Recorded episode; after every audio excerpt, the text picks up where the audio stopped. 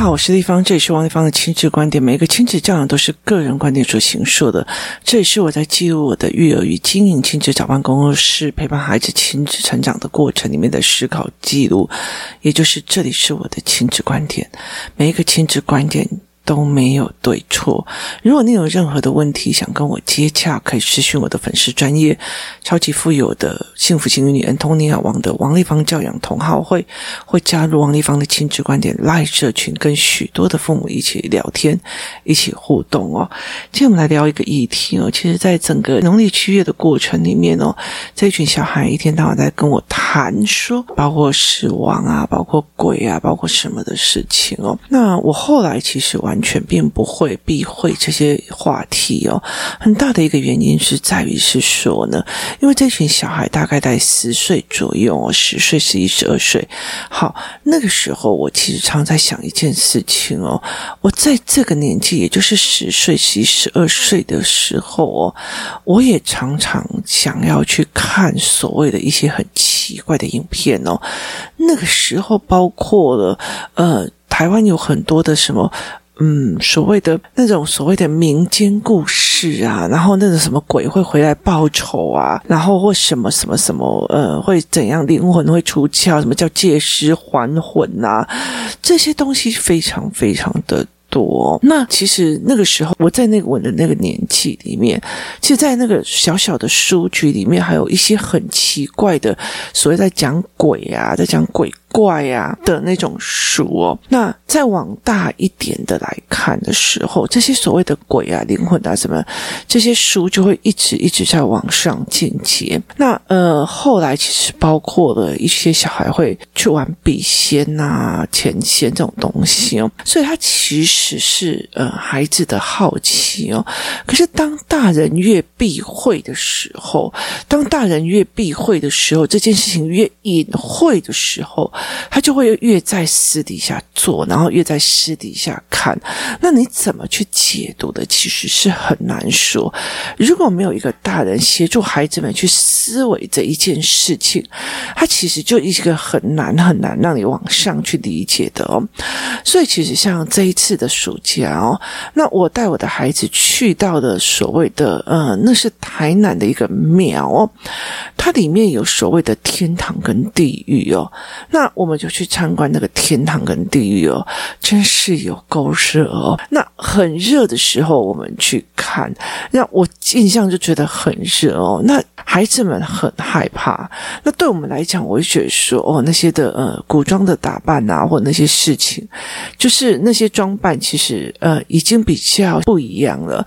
那像我女儿，她这个年纪，她会觉得说，为什么这个东西要被惩罚？就是所谓的不听。话不孝顺这件事情为什么要被处罚？因为对她来讲，已经有天下有许多不是的父母，所以其实在这整个过程里面，他其实是有很多的事变。那有趣的在于是说，每一个人的个人信仰是不一样的，他的个人信信仰不一样，会导致你要怎么去跟孩子讲的这个角度是不太一样的。那像我以前曾经在一呃命理界，我就研究过非常。久的命理哦，嗯，为什么我去研究？那也是无心插柳。为什么？因为呃，我爸爸有一段时间很喜欢，然后于是他就到处去拜师求艺。那这些师傅跟这些人就会觉得说，他不想要教他，但是他想要教我。所以我从小就是，你知道，在看电视的时候，就有人在旁边讲说啊，这个面相怎样怎样怎样怎样，那个面相怎样怎样怎样。好，就是他们会在旁边一直这样子碎念给我听哦。所以那时候对我来讲，其实。很困扰，可是，一直在我越来越炸的时候，就有非常多的，例如说，呃，就好奇跑去算命，然后跑去算命的时候，那个人就会跟我讲说：“啊，那你不要算了，你留下来哦，你留下来帮我，因为你有那种体质。”所以其实就非常有趣。所以有一段时间，我就去研究，然后去思维。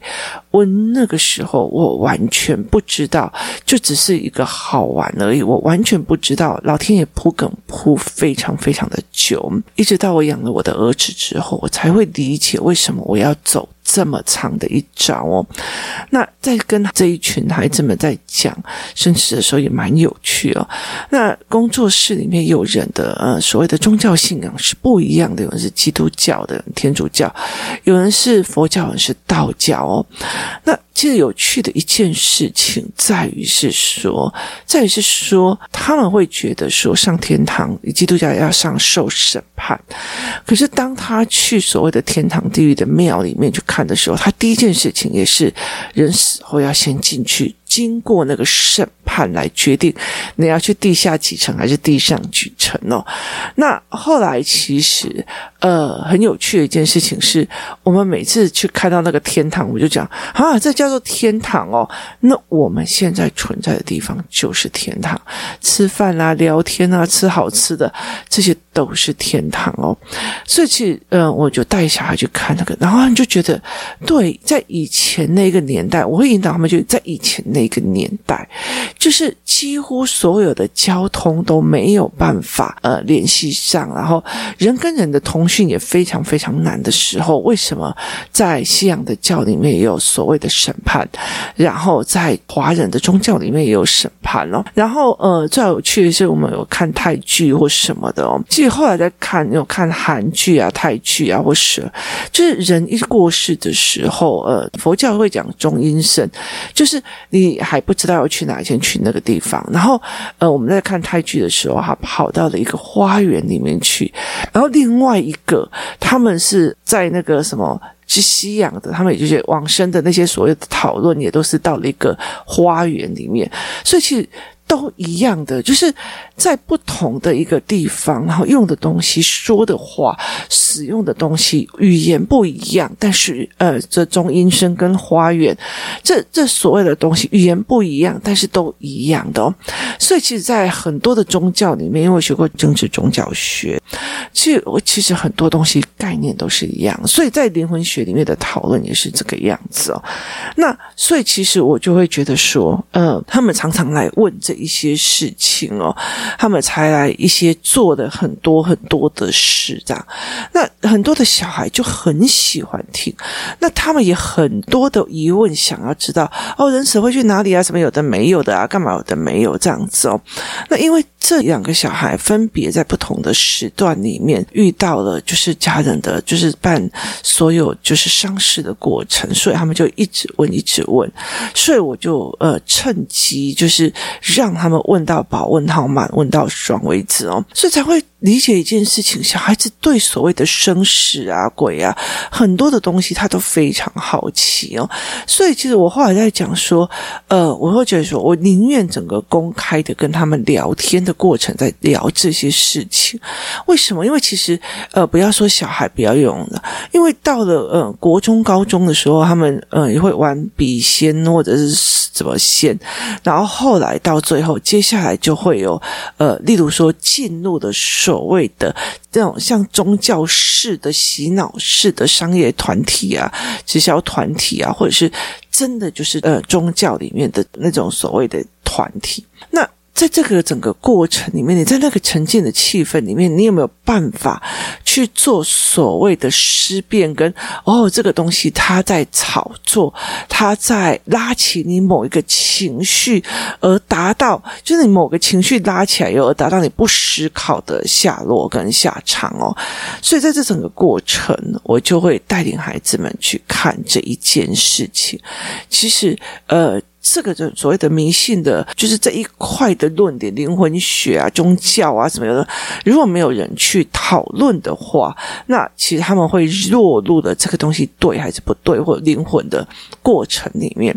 可是我们那天在聊的时候哦，就有一个呃女孩子就说：“为什么你们要？”这么迷信呐？哦，不，应该是我儿子是说，为什么你这么迷信？那我就问他说，什么叫做迷信？他就说，哈，有一次呢，呃，你说我把东西拿去藏起来，可是我没有去藏起来，为什么你就沉迷在相信这件事情一定是我做的？我当场听完以后，我就不知道该怎么说的。他的迷信跟真正的迷信不一样哦，所以那个时候我就再去跟他谈说，呃，这不是迷信的点，我相信你拿的，我很沉迷的相信这件事情是你做的跟他做，这不是迷信哦。那真正迷信的定义在是非理性的相信某种行为或仪式的仪规具有神奇的效率哦。我们通常会指责非科学主义者。或者是被科学主义者常常来批评不同的宗教或政治立场哦，于是我们开始在讨论迷信的这件事情哦。那我就给他们看了非常非常多的呃影片哦，在是这个呃女生在问之前，那我就跟她讲说，呃，其实。工作室里面有一些小孩，他们其实都有看过，也就是像白沙屯妈祖，有很多人在这边钻轿地，然后去钻那个呃妈祖的轿地，然后这个小孩就说这样不是很没有礼貌，我才会理解说哦，他不知道钻轿底的意思哦。那之前有跟孩子们讲，有一个小孩他去呃就是。毕业旅行过后，高中生吧，后来回来就呈现精神失常的一个状况哦。那我就在讲说，有可能他们在毕业旅行的时候玩了一些所谓招魂的游戏啊，我干嘛的，然后惹到了。那他们会觉得说，这到底是不是迷信呢？那于是呢，我就给他们看了非常非常多的影片。那我就跟他们讲说，以前我也觉得这个叫做迷信。我说。我觉得这些东西都是迷信哦。其实不管任何一个宗教仪式，我都觉得是迷信哦。其实基督教也有把什么驱除恶灵啊，然后呃，佛教、道教修经啊，什么有的没有。我说我以前也都觉得这种东西是一种迷信哦，嗯，或者是一种所谓的利益交换的，那个新民公代其实是一种利益交换这样子哦。所以我就说这就是迷信跟迷信的思维。那我就后来我就。跟我的呃小孩们在聊这件事情，可是我说，可是地方也活到现在这样子的年纪，我并不觉得是个迷信。那他们就问我说：“为什么？”那于是我就开了非常非常多的网页哦，然后我去让他们看哦，就是因为我曾经修过政治宗教学，所以由政治的角度来看，也从宗教的角度去看他们怎么影响政治哦。那呃，很多的人常常在讲有宗教的。国家其实是比较好统治的。如果他没有宗教哦，他不认为人死之后还会有因缘果报，他们的狠心都会非常非常的，就是他们的心狠手辣哦，就会非常非常的大哦。就是功利主义对他们来讲，就是人死拿人命来换钱这件事情也没差嘛，因为他们不相信宗教与灵魂的，就是。呃，审判跟呃灵魂的概念哦，那呃，于是呢，我就常跟他说，以前我觉得这个东西是迷信，后来有一次我去听了一场演讲哦，他是台中教育大学、经济大学的那个李奥纳贤哦，就是呃李茂贤老师哦，那。在看宗教的演讲中哦，他在讲宗教，他常常这样子很有趣的一件事。他修他课的人哦，在一次在修课的时候，他一定一刚开始的时候就会跟他讲说：“来，呃，如果你要加分总分哈。”那例如说，你如果呃冬至你有搓汤圆自己做的哦，那你就可以呃加几分。那你如果呃端午有包粽子，那你又可以加几分。好，你有去跟傣嘎妈走了八天七夜，那你可以。加几分？你如果有去白沙屯，又可以去加几分哦。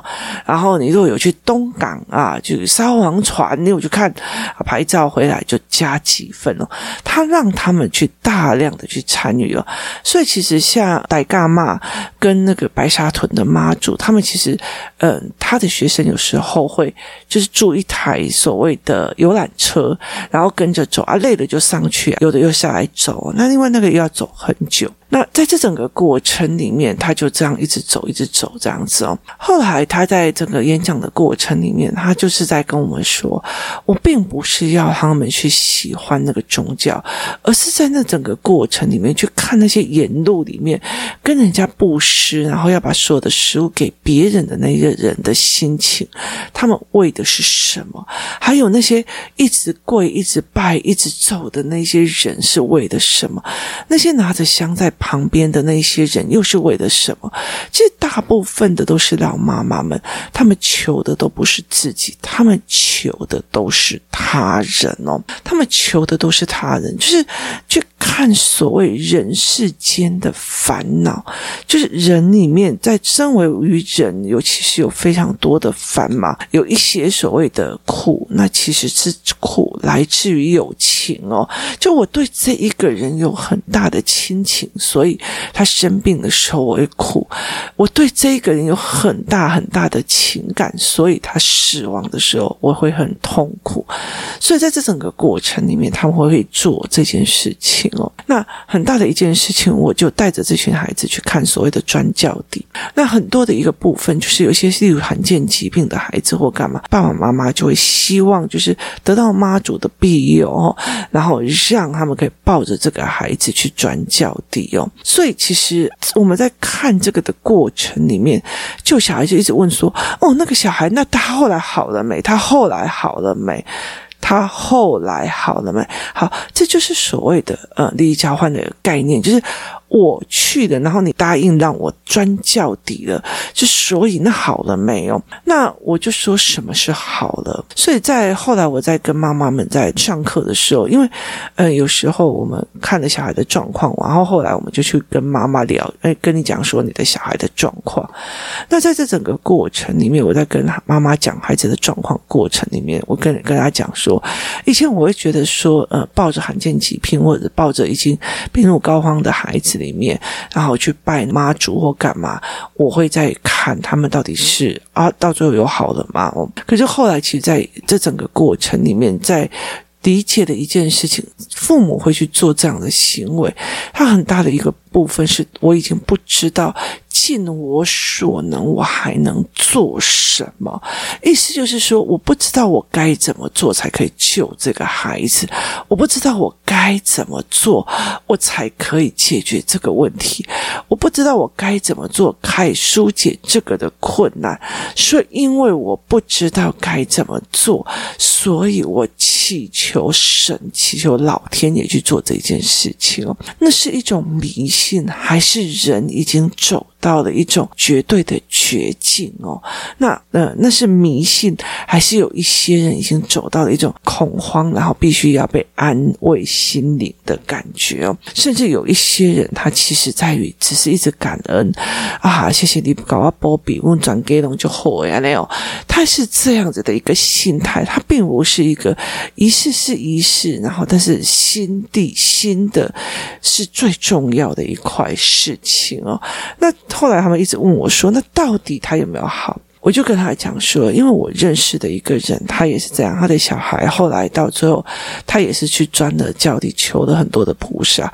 后来当他被叫专教底的时候，后来过没多久，小孩也是走了。可是那个时候，他忽然跟我讲说：我在那个妈祖愿意帮他的那个当下，他忽然理解的一件事情，在于是。”妈祖要收这个孩子哦，所以其实不是活下来是最好的，或许去换一个身体才是最好的。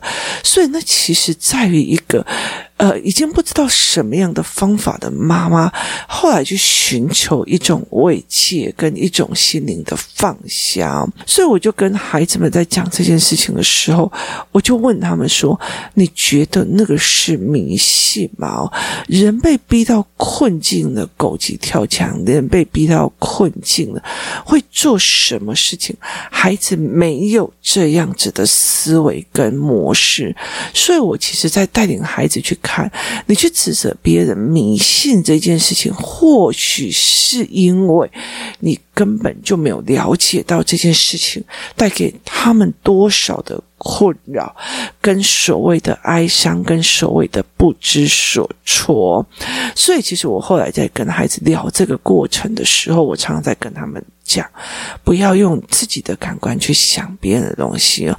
对你们来讲，这样子的方式好像非常非常的迷信，好像非常非常的没有科学根据。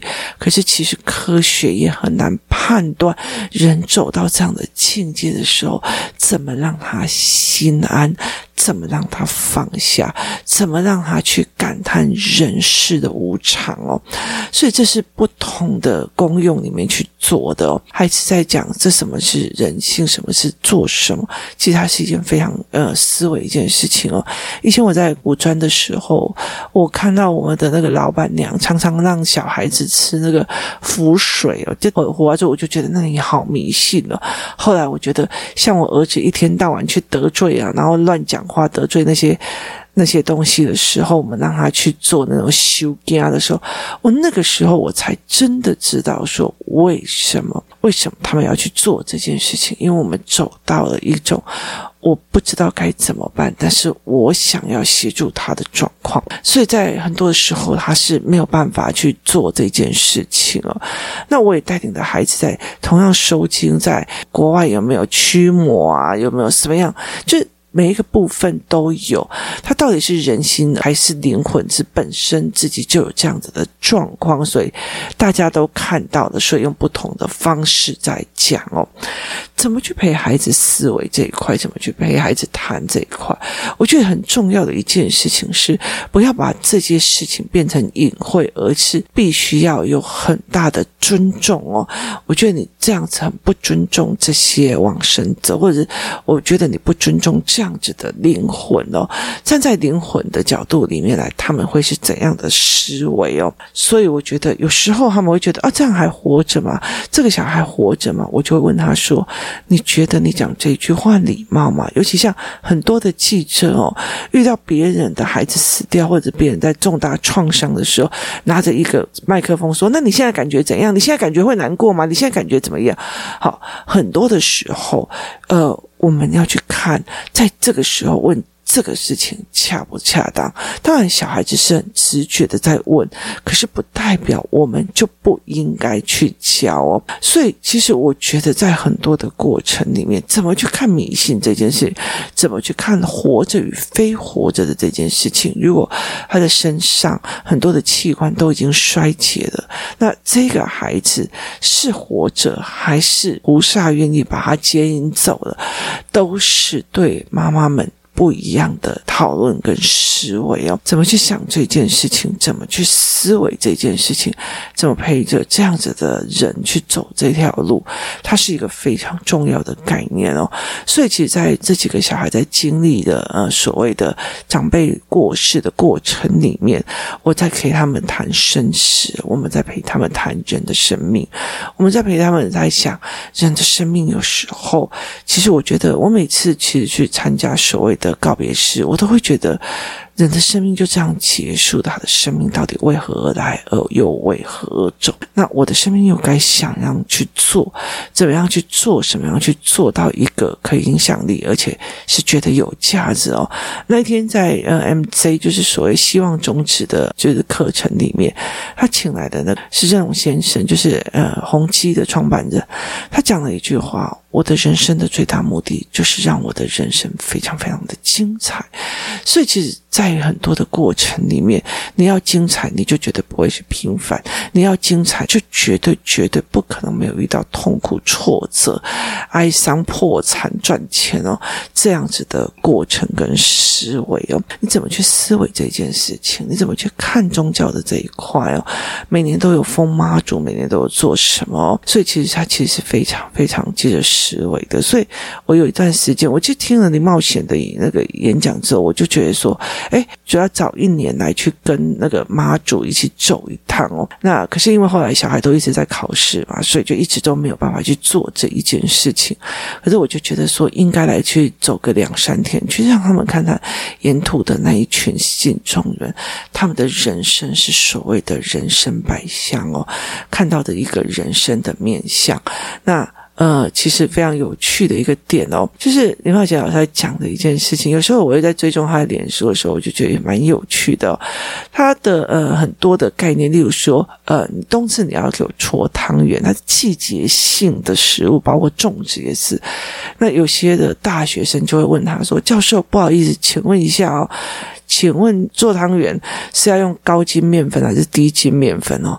然后教授就会快要晕倒哦。那所以在这整个过程里面，它其实是非常非常的有趣的。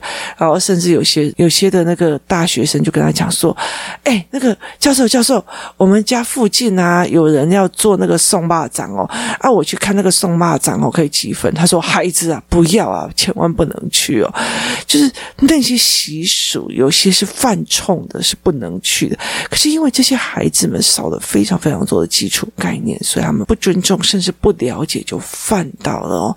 所以对我们来讲，我觉得其实站在那个所谓的迷信跟不迷信的角度里面，我大部分要的是一种所谓的第一，要么就是人情合理，然后第二个，大概要么就是一个思维，第三，很重要、最重要的排在所有的事情的前面，就是对所有事情的尊重哦。它是一种所有的事情的尊重与概念哦。你怎么去尊重这一件事情？你怎么去尊重这一个灵魂？你怎么去尊重我们目前所遇到的思维跟所谓每一个人他在寻求慰藉里面所产生的方法？你可以说他在那边一直拜，一直求神，一直求神，很迷信。可是你要了解一件事情，那是他全心全意、全心全意相信，我已经不行我现在只能求神了。这是他的宗教，这是他的思维，这是他心灵让自己放下的一个途径之一。唯有这个样子，在很多的时候，我们只能尊重这样子的信仰。尊重是在讲所有所有宗教跟不同的选择里面最重要的前提概念。